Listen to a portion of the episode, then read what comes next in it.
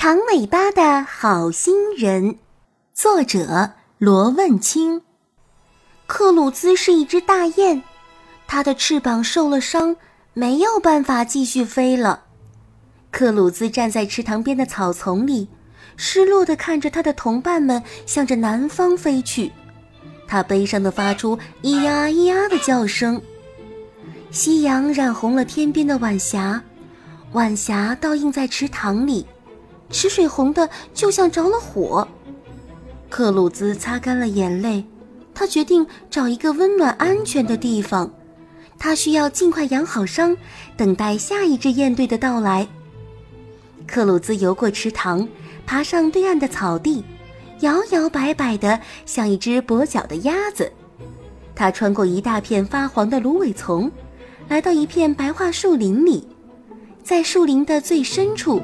克鲁兹看见一棵巨大的银杏树，银杏树下有一间漂亮的草屋，草屋的门口有一只动物正在打盹，它的全身毛茸茸的，扁平的脑袋，一条长长的棕黄色尾巴。大雁克鲁兹想，这位应该就是草屋的主人了吧？他鼓起勇气上前主动打了个招呼：“先生，您好，我受伤了。”我想找一个地方养伤，请问你可以帮助我吗？那位长尾巴的先生眯着眼睛，从上到下仔仔细细打量了克鲁兹半天，一个字也不说，好像是在盘算着什么。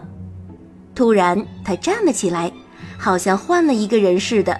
他张开双臂，热情地邀请克鲁兹去他家里做客。好，好，好，当然可以，当然可以。我可是一个出了名的好心人，我的草屋很干燥，也很温暖，你可以放心的在我这里养伤，想住多久就住多久。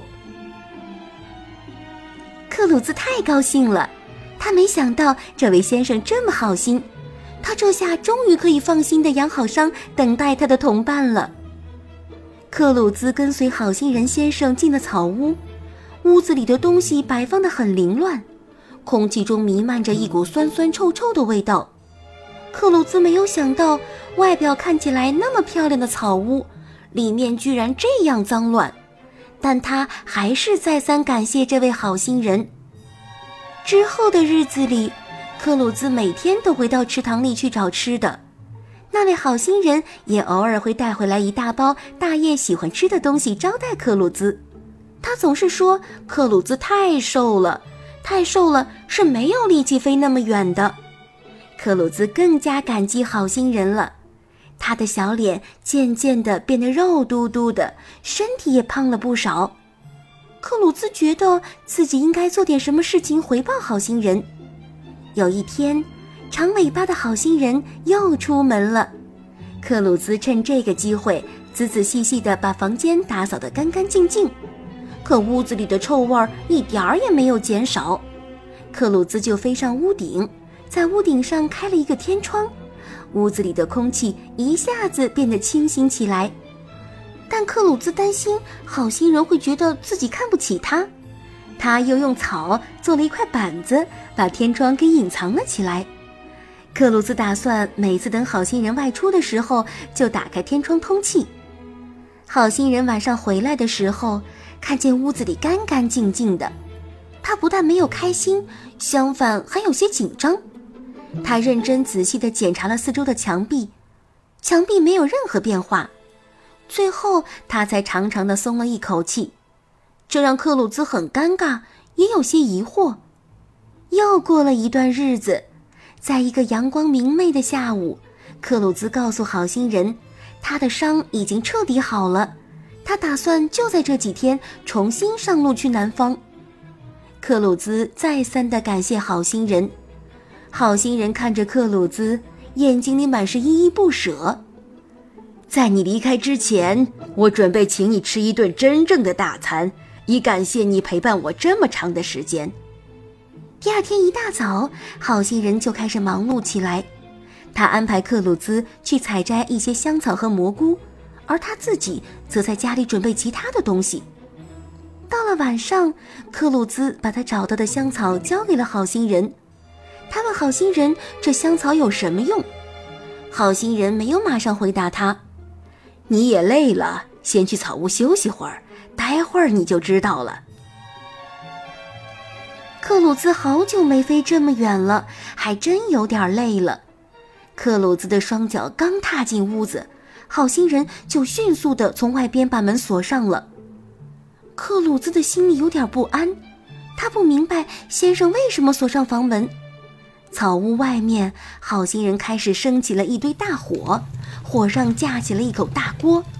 好心人桀桀的笑声传进了屋子里：“ 哈哈哈，你这只傻大雁，我怎么可能让养肥的大雁飞走呢？”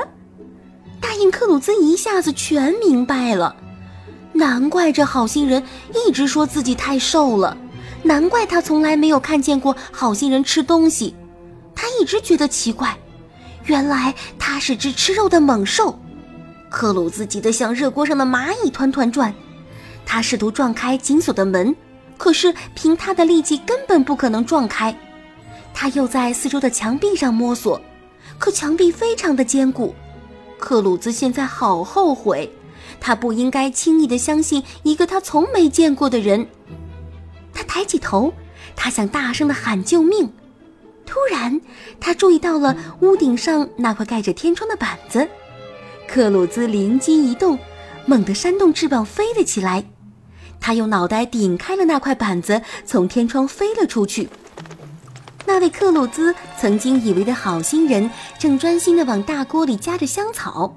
听到屋顶上的动静，扭头一看，看到冲破屋顶飞出来的克鲁兹，好心人惊呆了。愤怒的克鲁兹居高临下，猛地向他俯冲了过去。这个长尾巴的坏蛋惊慌地躲闪，一不小心，那条长长的、毛茸茸的尾巴扫过火堆，瞬间就燃烧起来。疼得他到处乱窜，最后跳进了池塘里。这个长尾巴坏蛋忘记自己不会游泳了，最后他淹死在了池塘里。第二天，大雁克鲁兹早早地飞上了蔚蓝的天空，一群大雁排成整齐的人字形，从远处渐渐飞了过来。克鲁兹终于又开始了南飞的旅程。